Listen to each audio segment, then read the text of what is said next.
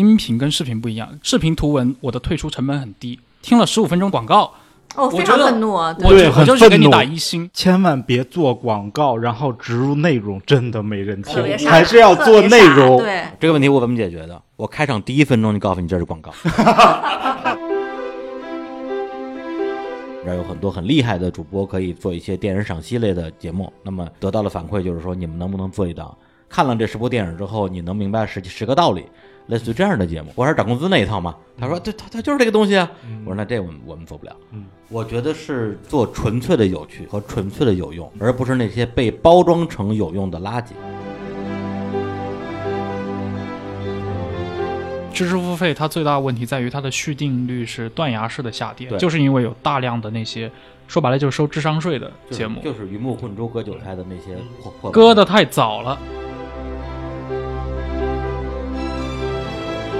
第二季我会更 focus 在大家很想了解的一些新的风口上，因为我们站在风口上，我更知道哪些是风口，哪些是真的，哪些是假的，或者哪些媒体吹的，哪些是我们真的要干的。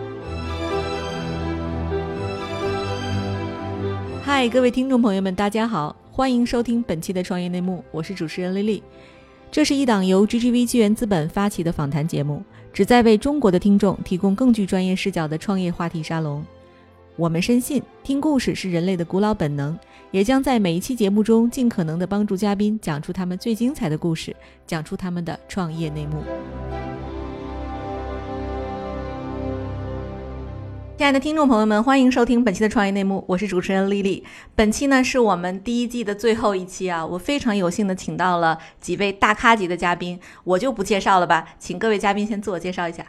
哎，大家好，我是来自于一档音频播客，叫做《日坛公园》的主理人，我叫李志明啊、在节目里呢，我的这个艺名吧叫李叔，但是今天大家就叫我志明就行了。对，嗨，各位大家好，我叫陈彦良，之前也陆续的出现在创业内幕之前的某几期里面。呃，我自己也在做一档中文播客，名叫《忽左忽右》。Hello，大家好，我是小魏魏征啊，我在小鹏汽车工作。今天听说有很多大咖来这个节目，所以特地跑来蹭流量的。所以，所以你是没有播客的。我没有，我就是来给我们小鹏汽车做广告的。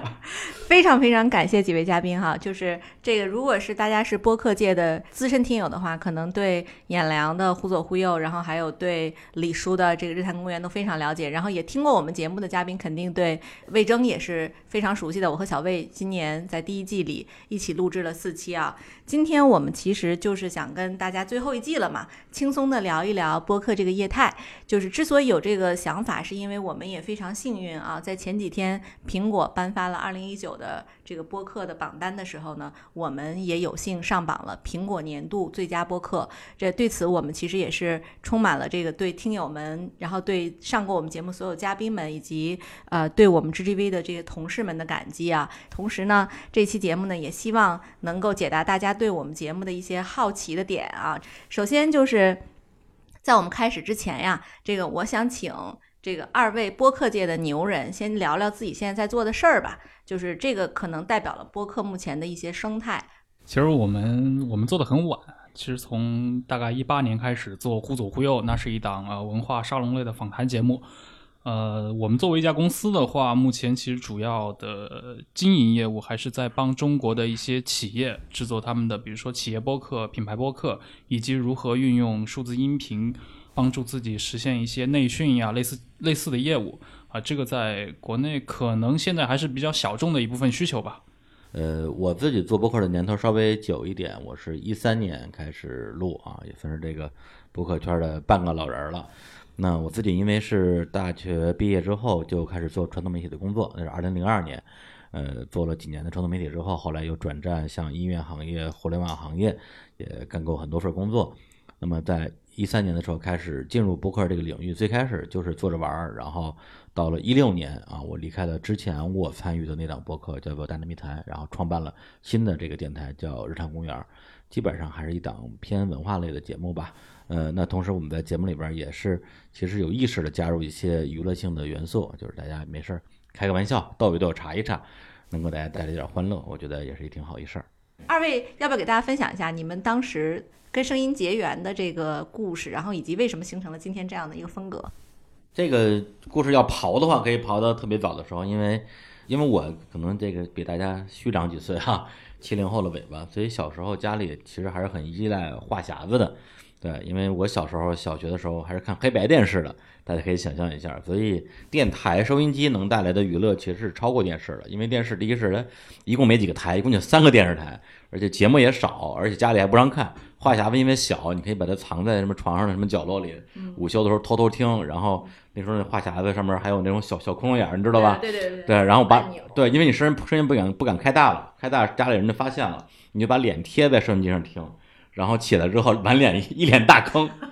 这就是上差不多小学时候的经历。所以那时候就很喜欢广播嘛，然后初中、高中、大学一直在听广播。上大学的时候，因为我学的是理工科，但是也想从事一些其实是所谓的这种偏文科的专业的呃工作。然后那个时候，我的一个电台偶像就是北京音乐台当时的校园民谣节目的主持人郑阳，然后来学校做一个分享。结果后来发现他是我的一个不算直系的学，他是学材料的，我是学自动化的。我们俩都是我们学校应该是考分最高的专业。结果我万万没想到，就是我的偶像居然不是学这个的。给了我很大很大的一个一个动力，就说他他行我也行。后来我就去那个后台跟他攀谈，然后我说我说师姐师姐，你觉得我行吗？师姐说你不行。然后我说为什么不行？他说你说话大舌头，你看我我现在没说话也大舌头，但我就包括吞字儿什么之类的，所以当时就觉得说嗯那可能是不行吧。所以那既然说话不行，那我就去做文字工作吧。然后就做了四五年的记者，这跟那个呃程老师我们也算是同行，对，所以我们俩其实从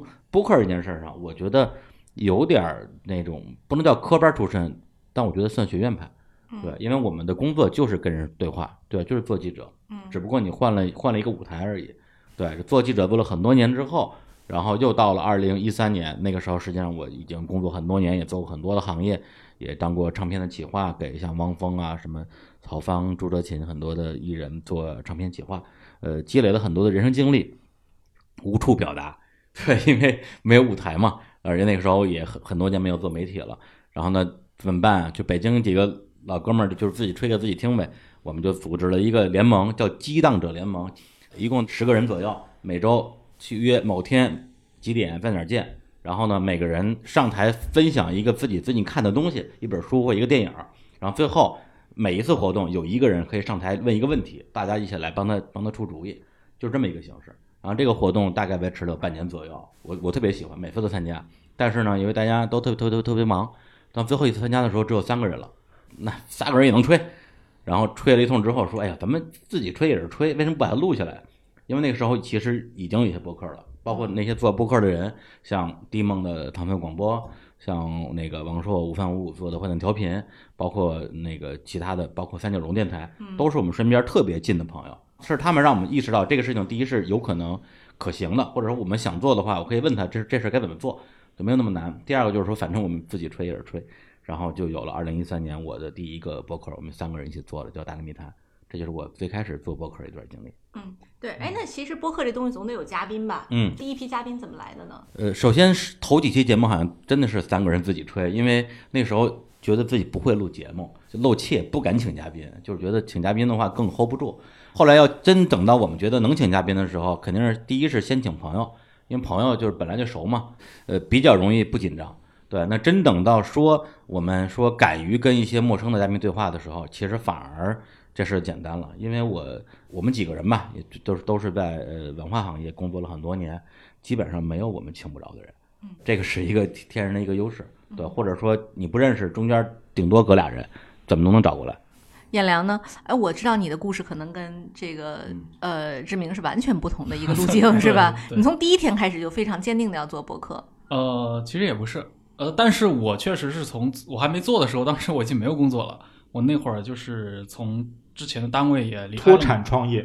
呃，当时都不是创业，当时就是我的主要的收入来源就是帮一些，比如说时尚杂志撰稿。嗯但那会儿其实我说老实话，我已经写吐了。嗯那么，当我有一些想表达的事情的时候，那我首选肯定就不再是文字了。那我当时就想到了一些其他渠道，因为正好我当时那个就是后来我的搭档嘛，当时我的一个好朋友杨一，他在一五年的时候就做过博客，那我很很早以前也听过，我也不是个广播爱好者，我一直没有重视这个渠道。直到一七年那会儿，我就因为我有一些想表达的事儿，我想哎，也许如果直接做一个播客，是不是更合适一点？所以就开始这样的尝试。真正把它做成一个所谓的公司，其实就是遇到了你们了。嗯，就这个故事，李李应该是非常清楚的。如果没有你们，没有像包括像李英，没有像建业银行这样的一些客户，那播客对我来说，它也只是一个，就像我的个人博客一样，对，更多是这个这种定位。对，其实我们选演良是非常快的，基本上我当时把国内能干这事儿的人啊都见了一圈儿，就是演良是就是很快就说服了我，差不多一顿饭吧，吃了一个一个来小时，然后他和杨一两个人，就他们对于整个播客在全球的这个发展史和整个播客和中国的就世界播客。这个美国播客吧，或者我们讲和中国播客的这种断代的这种问题的分析是最深刻的，啊、然后所以我当时就相信了他们。但后来就是我非常有幸哈，就是我成为演良的这个我们叫他们种子期的客户，种子期客户，对对对，当然他们成为我们的这个播客的这个最主要的合作伙伴，也是也是我们的幸运，就是我们其实双方是一个互相助力的过程。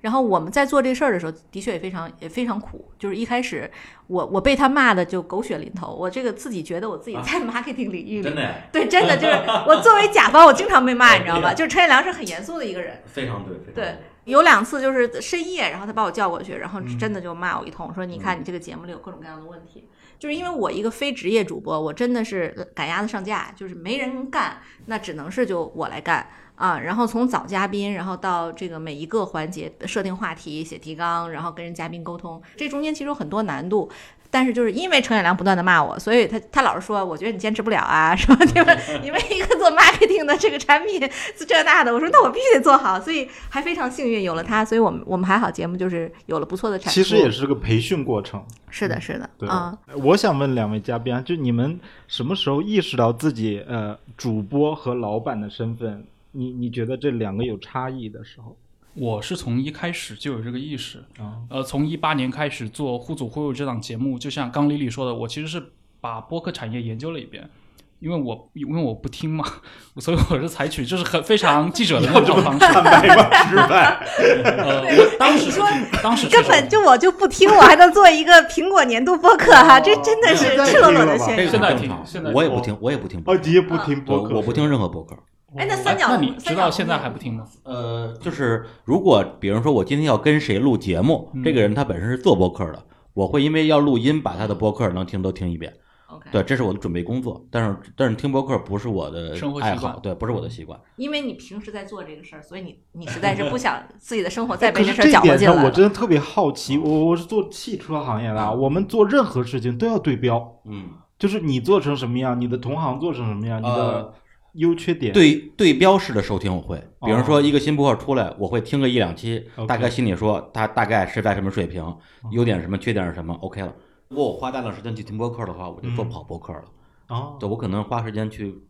去就是提升读一些，个节目的对对对，专业性。对对对，去提升我其他的部分。啊，我其实最早听的播客是三角龙，它里边有一个叫什么六六里庄六里嗯六里庄广播电台，对吧？啊，是，就是我如果没记错，应该是这个名字。就是那个节目真的是太好听了，相当的。现在看起来就是这个相当的非主流，并且不就要要是搁现在的这个政府的监管，早就被下架了。就后来它好像也是被下架了，是吧？没有没有，三角龙是到后来大家都有点做不动了。啊，对，因为我跟三角龙的那个就三个人创始人之一就是有个叫东东锵呃是那个人吗不是东东枪，不是东东枪是嘉宾，哦嘉宾他们的几个创始人是小钱、包大师跟王璐这三个人做的。嗯然后我跟小钱是好多年的朋友，我们俩去年一起录了期节目。三角龙在我们就是在我们这个所谓北京系的播客里边，它是一个生命树的顶端的位置。因为三角龙，然后后来呢，就是他们拉了一个身边的朋友叫贺宇，去他们那儿将当一个就算是大钩，他们他们管这叫大钩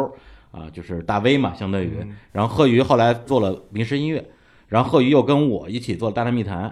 然后我那之后又出现了，包括像《日常公园》《跟你者结婚》什么《无聊斋》《单立人》那些节目，实际上都在这这条线上。啊，大家是一个带带一个，一个带一个。都有一个自己的呃引路人吧。嗯对，三角龙是我们这个数上面最上面的一个。开宗立派的，对对对吧？后来开枝散叶了。哎，您刚说到一个很有意思的北京派的，北京派和其他的有什么不一样哎我我看过这样的讨论，真的有人在这么讨论，啊？就是金金派博客和海派博客，但不是有对有的说是南派博客和北派博客呃，正好两个代表是吧？对对，因为在之前其实一直有这样一个说法，嗯说做博客这事儿还得是北方人。呃，基本上长江以南，就是在以前啊，在以前那个，比如三四年前就很少很少，基本上呃新闻酸菜馆在上海，然后那个杭州有那个跑火车，但是好像其他的就不太想得起来了。嗯为什么呢？其实我们以前在，比如说在《互左互右》里面也讨论这个问题。我们当时请的那个嘉宾就是在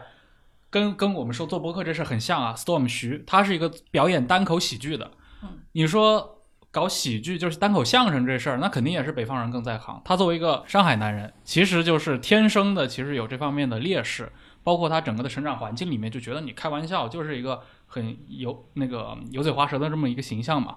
我觉得是有这么一个缺陷，就不是说我们不想做，是因为做不到啊、所以我们才会去做其他的一些节目类型。嗯所以你像包括像互左互右，它就是你刚才提到的，就相对来说会比较严肃一点。其实因为我是把那种过去可能文化记者访谈的，说巴黎评论那种，就是就根问底式的那种访谈的形式搬到了播客上来。它其实你说作为娱乐来说，它的娱乐性没那么高。你如果对这个话题不感兴趣，它就是非常枯燥的节目。嗯，哎，就这个我同意。其实因为我跟陈彦良在讨论播客的时候，他老是说我，就说你看你这个嘉宾已经说了这个问题，你马上要追一嘴。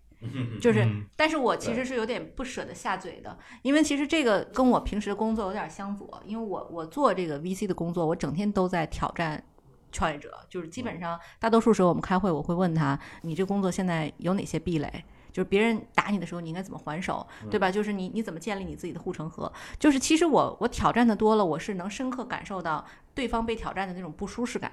所以这个，因为我自己做 house 的时候，我希望能够让每个人在这里都舒适，但这种舒适感恰好不是一档好节目需要的。就是我们其实去看真正的好节目，其实都是会挑战嘉宾的，他会要冲突。对他需要这种这种这种感受。制造一些冲突、对立面是吧？对，我们的节目里边没有任何冲突，不需要。所以所以这也是你不能说唱歌的嘉宾说你的歌不好听，就是这样，就是说，就是你想要冒犯嘉宾是很容易的，就是怎么都能冒犯到他。嗯。对，那么对我们来讲，这是一个选择嗯，或者说我要定位《日坛公园》是一档什么样的节目，嗯。那我的定位就是一档雅俗共赏，嗯。从上初中生嗯，到五十多岁都有。哦对，就所以我们节目里边基本上不说脏话，不会讲一些荤段子，就是嗯其实这点跟我们的同类别播客是不太一样的。这里面有一个成功经验，就不一定要制造冲突，人家没有制造冲突，节目也非常好。哦，我说的冲突不仅仅指的是你说的就是最字面意义上的冲突吗？不一样我说的冲突就是戏剧感，嗯，对，就是好的节目，其实你你要张力，你不可能说你说的所有的话都是顺着嘉宾说的，一定是嘉宾说了什么，你要么补充了他的，要么就是提供了一个相另反一个的视角。对另外的对视角，这些都是冲突。嗯只有这样，这个节目才有意思。否则的话，就是你干嘛不一个人说呢？对南方人真太严肃了。没有，演员他说的冲突，不是说我我我要骂你两句，嗯而是说你你说这个事情是一二三，我觉得那那那四五六为什么不行？嗯，对，这就是制造冲突。嗯对，而如果没有冲突的话，那变成了就然后呢，然后呢，然后呢，然后呢，啊，这个就不是这个不是节目。而且我觉得这个背后真的有一个话语权的问题。啊你比如说像，现在就是知道总统。对，话语权的问题，天哪！哎，是这样，是这样。你比如说像志明是北京人，对，他只要说北京，就是他说一个非常当地的事，非常 local 的事情，嗯，甚至一个天津人说天津的那些当地的事情，或者一个随便东北人，全国我觉得百分之八十的地区的人是能够去 get 到的，而是他能够进入这个语境。但是你换成一个，比如说一个广东的白话区的人、广州人的话，他讲当地的一些梗什么的，那可能全国百分之八十的人是接受不了的。嗯刚说到，其实可能在志明的印象里，可能两三年前就很少有那种所谓的南方的播客出现嘛。但是你看上海其实是有的，像那个黄立俊做那个，他现在在做锦湖端会议嘛，嗯他其实从一三年就开始在做上海的播客了，叫什么呢？上海闲话。其实我告诉你一个另外的原因，为什么越往北语言天赋越高？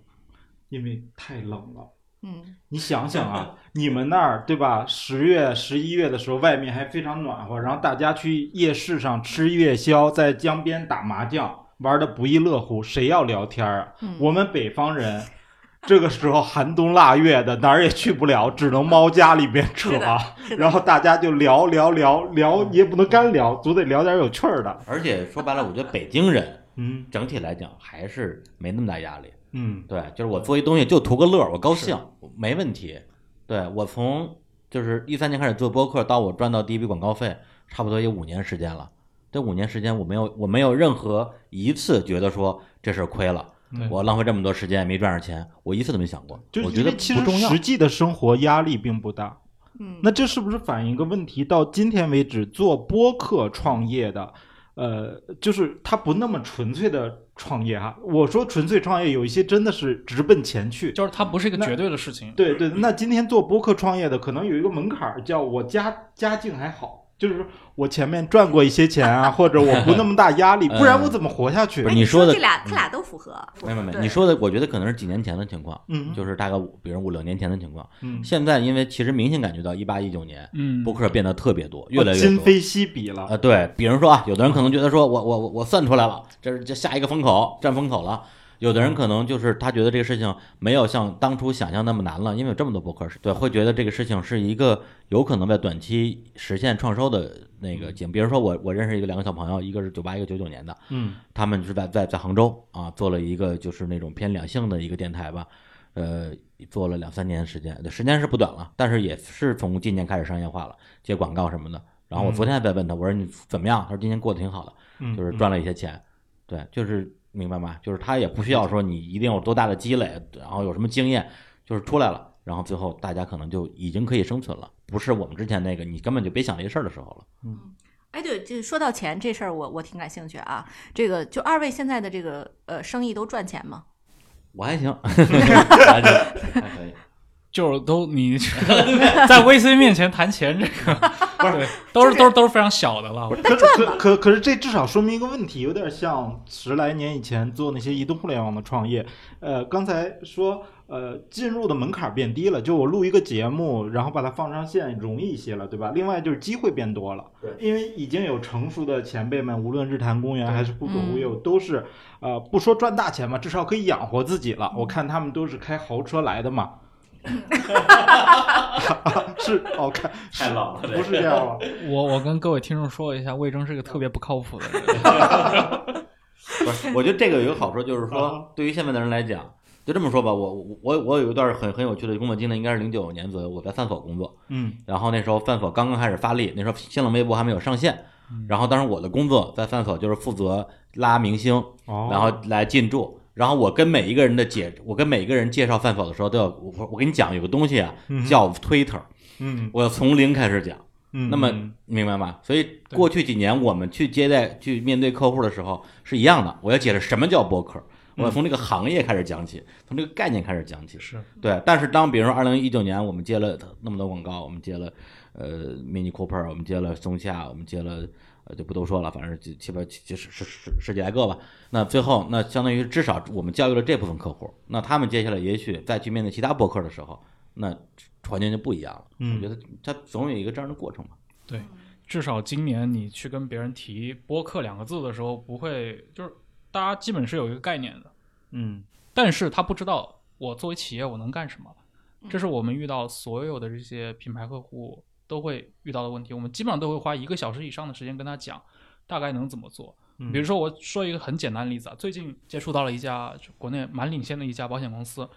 他们对声音很感兴趣，但是他们就一直在扣，真的扣问我。就是我们当时已经聊了一个半小时了，然后他还是会抛出一个问题说：“你觉得保险公司适合来做播客吗？”嗯然后我们就把那个今年美国刚刚出来的一个呃广告主的那个榜单那个 list 翻出来，我们直接就在公众号上翻译了这篇文章。嗯，呃，美国最现在最火的那一家做财产险的一个保险公司 Geico，它现在就是全美最大的播客广告主。而且它的这个预算是在增加的，就说明这个事情对他们是有用的。但是你看国内的这些，即使是同品类的一些公司，并不知道国外的竞争对手在干什么。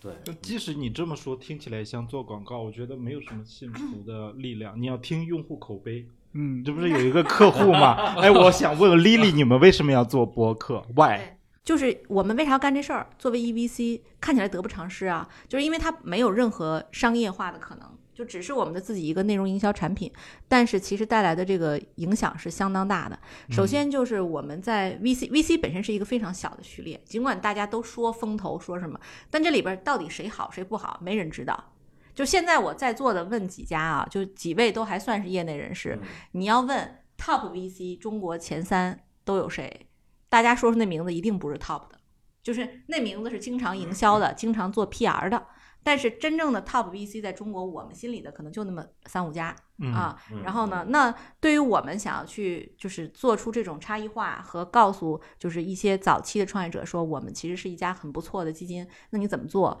我探索过各种可能，我还探索过，比如说做那个 TED 演讲。我做过两季，这两季你要请到一些明星，但是呢，你请过来之后发现他依然没有办法替你背书，就是他无非是能够给你这个品牌站站台，你叫什么 GG Boys 这个这个大项目，但你真正 GGV 哪儿好，别人还是说不清。然后我也试过做文字。但是我发现呢，文字呢，其实大家现在已经浩如烟海的内容，你怎么脱颖而出特别难，你都没有流量入口。然后我看了看，就是播客这生态最弱，就是我我倒见过一些所谓创投播客，其实都是一些在我们行业，就是我们我们圈子外面或者边缘的一些同学们在搞，真正的就在里边的这些人没人干。因为大家其实 VC 的日子相对来讲呢，头部 VC 是相对好过的，而且呢，大家也都有自己赚钱的门道哈，也不 focus 在事儿上。那现在我干，我就很容易脱颖而出。首先我就不缺嘉宾，嗯，对吧？我的嘉宾都是我 portfolio 两百多家，我可以一边投一边再再聊，甚至我还有一些我再投再看的项目都可以请过来。像我们今年的节目里有四位嘉宾，小魏的朋友都不是 VC 都没投过的，嗯，对吧？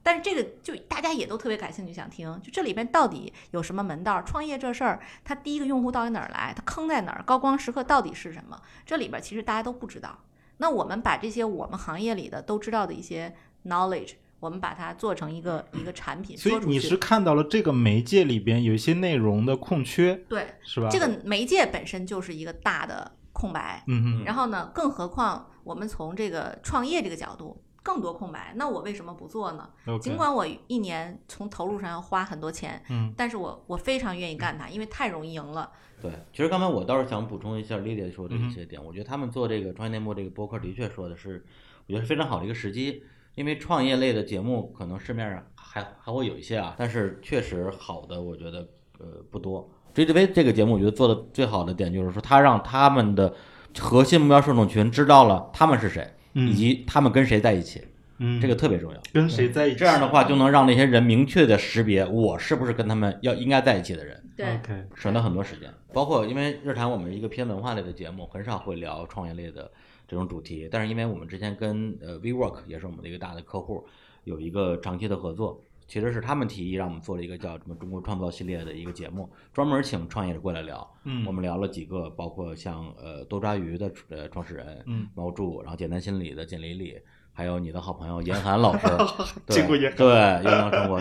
确实，呃，一般一来讲，没有这些文化圈的人能聊。嗯，对他或者说他很专业，但他可能没有那么幽默，没有那么风趣。但是那些节目，第一个是播出之后的效果都特别好。因为大家就是没有预期会在节目里听到这么干货的内容，呃，另外就是说，呃，本身我们的节目这个录制过程中，我们自己会收获特别大。对我觉得，当然，当然，Lily 可能他自己是这个资深业内人士，他可能感觉会感觉会没那么明显，但是我们自己做这真的节目，觉得特别有帮助，我们都觉得有帮助，那么对听众来讲，一定也是有帮助的。对，这是我们其实做这个节目可能让大家觉得非常不一样的地方。然后另外就是因为我们这大多数都是我们的 portfolio 嘛，所以作为股东，他们对于我们是很坦诚的。基本上他会聊很多，真的很多很多内幕。我记得我跟演良聊过，有一期那个我们我们一起做那期节目，就是跟那个企鹅车指南，就是志伟，当然本人非常坦诚，但是我估计他对别人可能很难去说他们创始人之间闹掰这些事儿，就是我整个创始团队之间我为什么散伙。然后我散伙之后，我们现在就是原来如果不做项目，我们可能是很好的朋友。做了这个节目，我们连朋友也没法做。这些话他如果不是对股东，他不会说。他有一套公关话术。当然，我们也获得他认可和许可，就是这能不能放出去，他觉得也可以放。那其实节目就有了它独特的定位。啊，这个是我我觉得我坚定的去做第二季的原因。嗯，当然第二季我会更 focus 在大家很想了解的一些新的风口上，因为我们站在风口上，我更知道哪些是风口，哪些是真的，哪些是假的，或者哪些媒体吹的，哪些是我们真的要干的。比如说我们在东南亚现在就是在看东南亚和印度这个市场啊，南亚那里边有很多中国创业者在里边，他或者是高管。或者是 co-founder，或者是会说汉语的新加坡人和马来西亚人，那这些人他们所分享的 insights 国内就没有。那刚好我们有这触角，所以我非常愿意请他们来讲一讲。刚才 Lily 说一个词就坦诚，其实特别打动我。我作为受众，可能今年之前更多信息输入的渠道就是看文章，嗯，可能百分之九十是通过看文章得来的。但今年开始，呃，听到播客这种形式以后，就就特别喜欢上。一个很大的原因，我觉得他没那么多的演示，虽然他也会制作啊、做后期什么的，可是他很难造假。嗯，因为写文章会反复的修饰，嗯拍视频呢，人就有表演欲望。对，可恰恰是播客，我记得特别印象深的一期是听忽左忽右，呃，许知远老师上他们的节目，哇，非常的真，嗯他跟特地看视频的都不一样。魏征听了那期节目，特地跑到上海找我吃了一次小龙虾。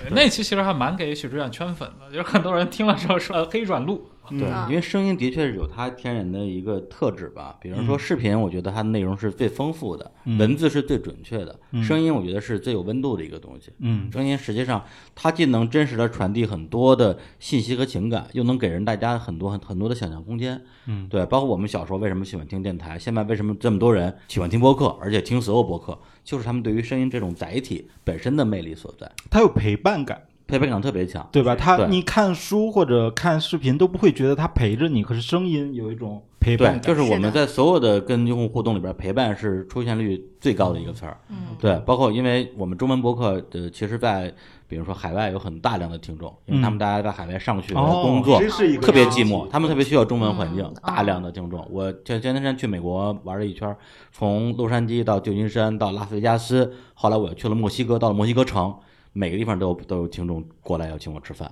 哇哦，对，哇就对他们来讲，这个播客是他们生活中最重要的可能一种娱乐，因为那地方也没什么娱乐。嗯哼，哦，这太酷了。哎，这个你看，这其实就是说做这个人家这种轻松愉快的节目的好处，人家粉丝都乐，特别愿意跟人家吃饭哈。远良，你有这个境遇吗？呃，就是我们的粉丝，因为我不太运营这个做这种线下的事儿，他基本都是在线上聊天。对，嗯我们因为那个节目会更就话题更更更垂直一点嘛，然后聊的事情也比较奇怪。嗯呃，但是我们会有一些很奇特的一些听众。我们知道那个普林斯顿有一些大学教授是我们的听众，就是老外，但是他懂懂中文，他会听。嗯呃，我也我也不知道为什么，就是他们能够接触到。日坛公园的粉丝是请主播吃饭，他们的粉丝是给主播写论文啊，都很学术的啊，是吧？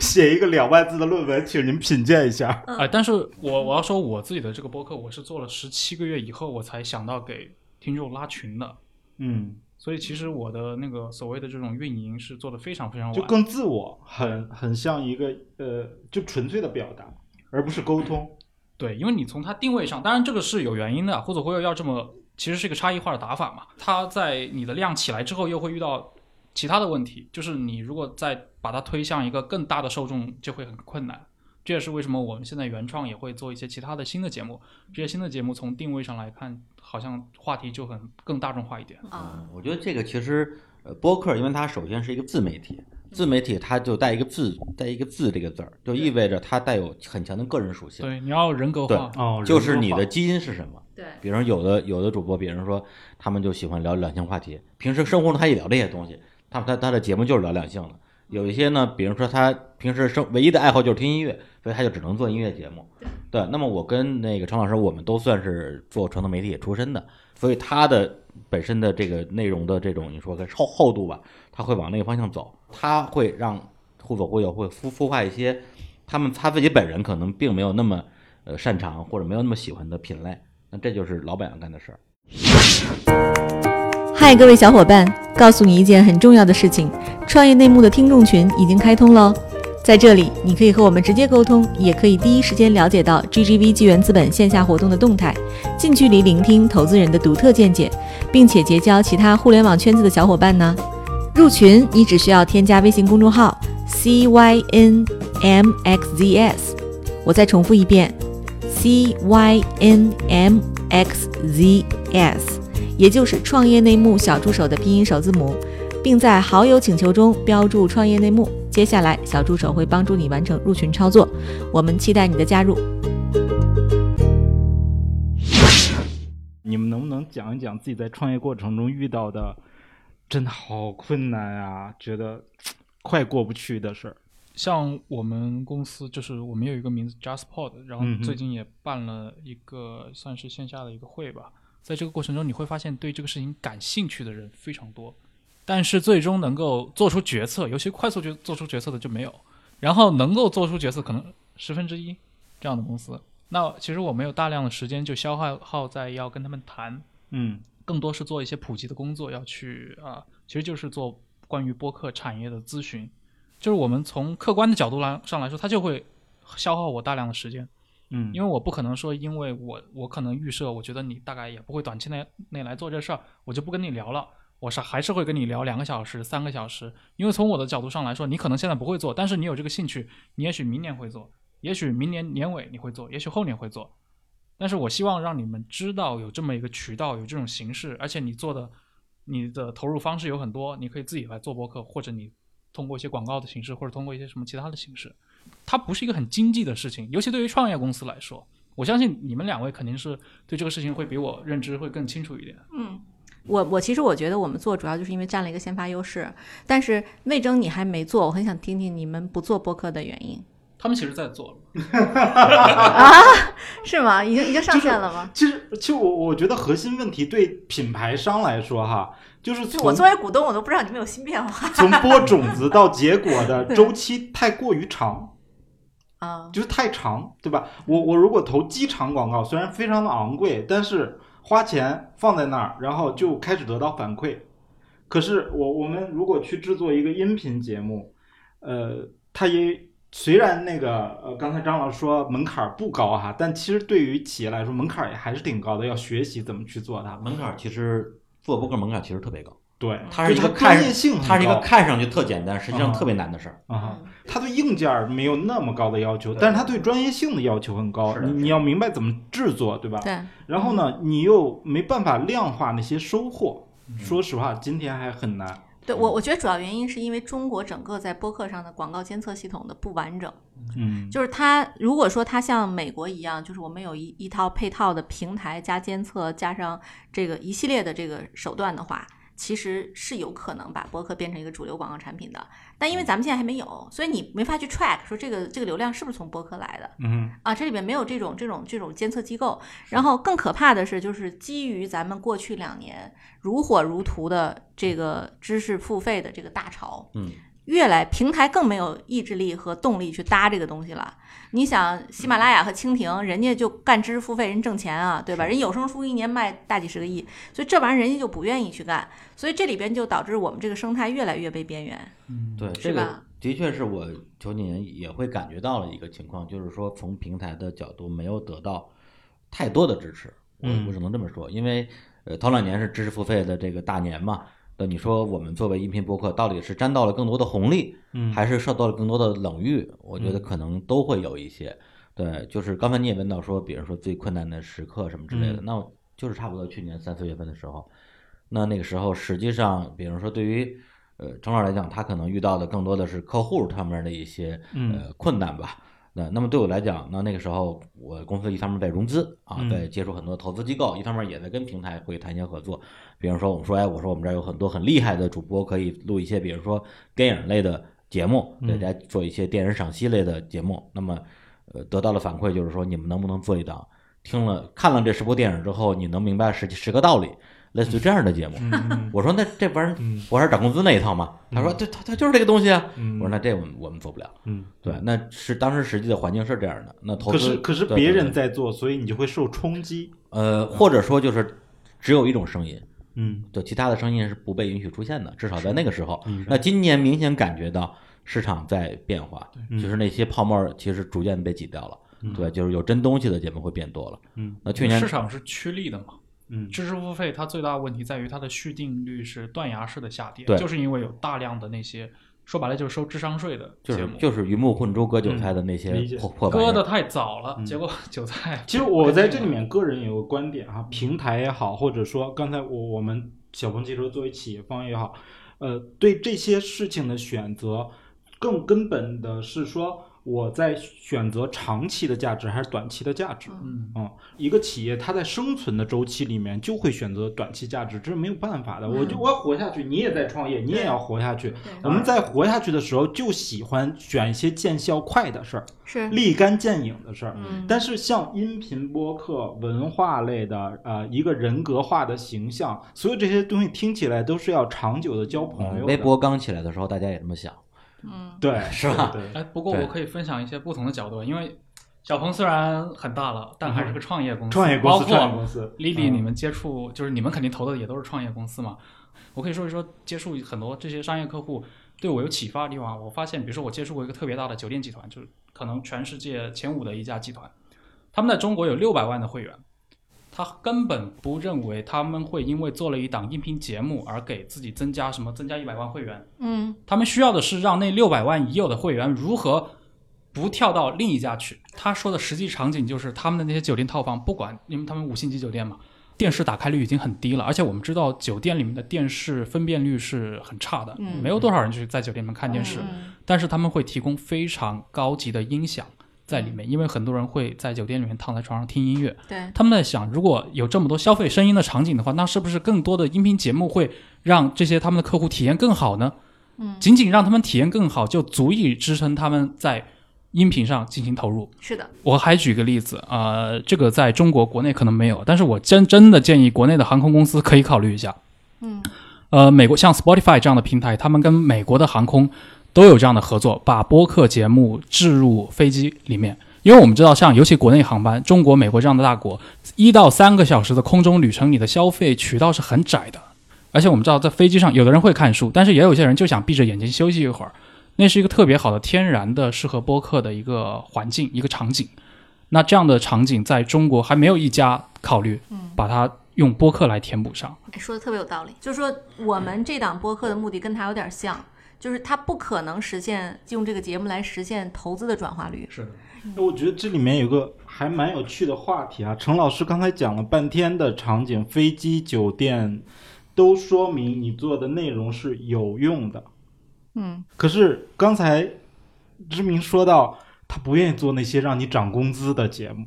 嗯嗯，所以你们那些东西不能让你涨工资。对，所以所以所以你其实做一个播客的目的，并不是它有用，而是它可能有趣，但没什么用。呃我觉得是两个方向，嗯就是做纯粹的有趣和纯粹的有用，嗯，而不是那些被包装成有用的垃圾。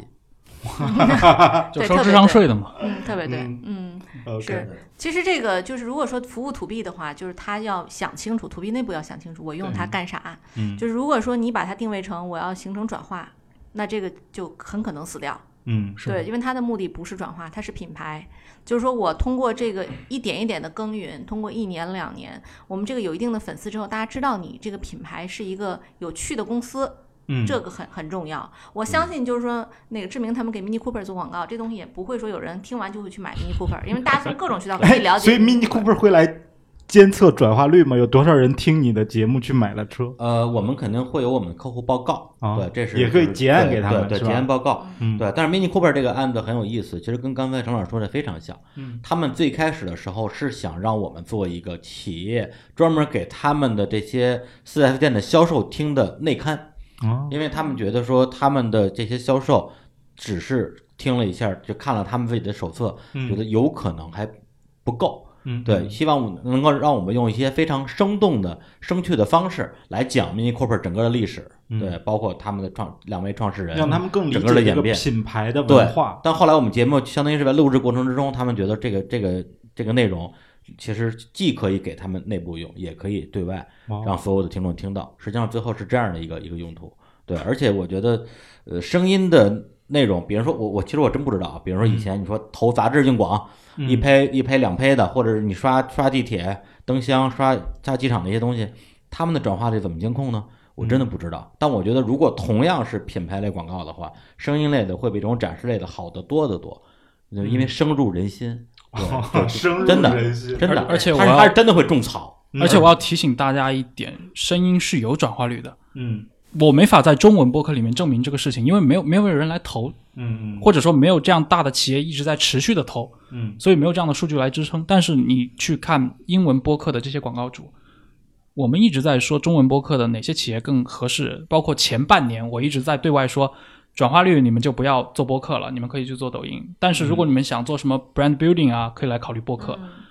这其实我当时的心态跟现在很多播客的播主的心态一样，就是我们自己都不相信播客是有转化率这个事情，但其实是有的。因为你我刚刚说了 Gecko 那个例子，他作为一个卖几百块钱财产险的公司，现在是第一大广告主，嗯，就用脚趾头想一想，他们肯定就不是一一定是这个东西能给他们带来实际的销量，否则他们不会来做这个事情。是是的，对我非常理解这个二位说的这个意思啊，就是我们自己作为用户啊，我我做了一档播客，其实呃里边基本没提过 GGV 的事儿。就是说我没有提我们是一个什么全球的 top top three 基金这种话，你不要说，说了没人信嘛。嗯，对，但是里边我们其实就是让创业者讲他的故事，但是大家从这个创业者故事里，就是能听到我们为什么投的一些逻辑，这就够了。对他就会为你转粉，就像说你会种草，就是觉得哎，这个基金好像能理解我。嗯然后呢，他也不是说我我纸面上像有一些基金会会吵着说我是对创业者歇斯底里的好，这也是你你说，但是你要让别人不断的替你站台，对别人就会对你有感知，这种感知是非常立体的。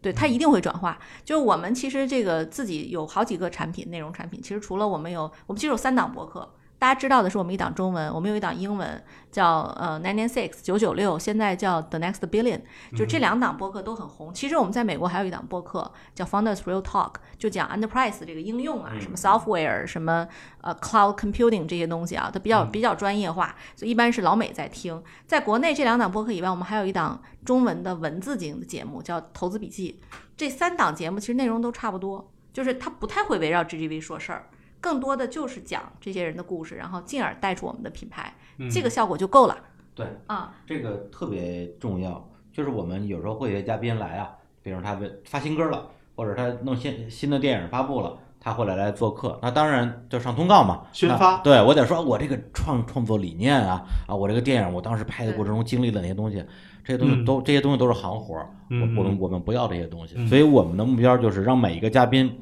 因为我们节目平均九十分钟嘛，头半个小时让所有的听众爱上这个人，然后你说什么都是对的。嗯，对，是是这个逻辑，嗯实际上是展示他的人的人格魅力。那像 GGV 做的这个这个博客也一样，所以你天天说我们基金怎么怎么怎么好，我觉得这个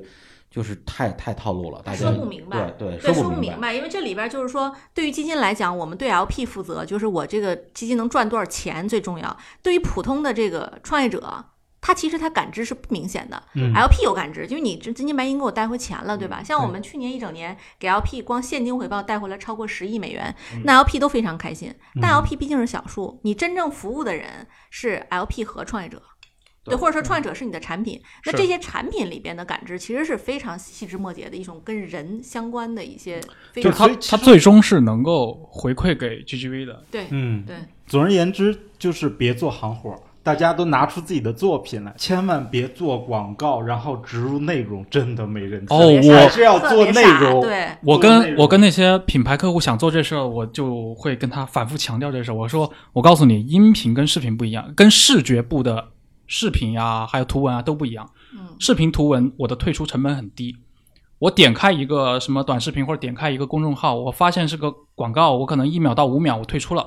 没事儿，我继续刷。嗯，我听了个音频，我听了十五分钟，你是个广告，哦我觉得愤怒啊我就我就是给你打一星。嗯呃，这个问题我怎么解决的？嗯，我开场第一分钟就告诉你这是广告，我不会，我不会让你觉得愤怒。是是是，对，我让感感谢谁谁谁赞助本期节目。对对，当然客户会有客户的需求，说啊，你这节目里边你要有提到什么点。对嗯反正我这么我我这三年以来接的广告节目，我对自己要求就是广告节目除了广告的内容部分之外，一定要比其他的节目更有意思，嗯，这个节目大家才能够忍受，是一定是这样的。就就你才能挺直腰板，大大方方做广告，对的吧？你必须得把内容做好。对就是公众号里面那种，就公众号经常有那种神转折嘛，到最后你发现是个广告，这个在音频里面会很危险，嗯，就是它会有一些就是操作上其实很很困难的。对，你一不小神转折这个是不靠谱的。对你一不小心就激怒听众了，一定是的。对，所以我们都是开门见山。这些节目就是广告。因为时间成本不一样，嗯音频的时间成本远远大过视觉的部分。哎，其实你看，我我刚才就是还还要想补充一下，就我们自己有一个收 BP 的账号，嗯在我做这档节目之前，这个 BP 账号收到的全是垃圾 BP，以至于我们原来是安排了人去看的，没人看了。但是 自从我们做了这节目，我们真的是有同事，就我们 marketing 同事定期去看，质量变高了。质量高很多。对，，也许他还没有办法被 VC 投，就是你知道 VC 投资是非常非常难的啊，嗯就是那个它的门槛是相当高，就是也许还不能进入我们的射程，但是 at least 我知道高质量的创业者开始了解我了。嗯越是高质量的创业者，他其实越没有功夫去瞎浪费时间听不靠谱的东西。对对对，他已经发现一个靠谱的东西，他会一直听，他会推荐给他周围更 valuable 的人去听。嗯这里面早晚我没准儿能挖出一两个真的我能投的。所以像你们这样的节目，将来如果要接广告的话，你们肯定会很谨慎。现在已经有好多人在找我谈广告了，你知道吗？哎，不是，对都特好奇都是什么什么人？就是有卖保险的大的保险公司来找我们谈过，嗯然后呢还有快销的，那你让他们来找我呀？你们不是不接广告吗？我们接呀。开始打架了吧？你们要这是是是这组合了，你很棒呀。对，交叉交叉营销的过程，对吧？嗯，挺好，挺好。对对我觉得就是播客这个行业特别好的就一个点啊，就二零一九，包括二零二零啊，我觉得绝对是一个这战国时期，是就是说百花齐放。因为现在整个这个行业是处于一个萌芽往上走的一个阶段，每一个播客都在代表这个行业对对外发声。是嗯，对我觉得这个特别的好，甚至我觉得每个人都说自己行业第一，我觉得都没问题。对因为这行业现在没有一个说谁就是老大了。是现在开始百花齐，放是。我觉得只有我们大家把内容都做起来之后，这个生态才能起来。嗯，当然，如果这生态起来，我我相信 GGV 一定会是第一个投资人。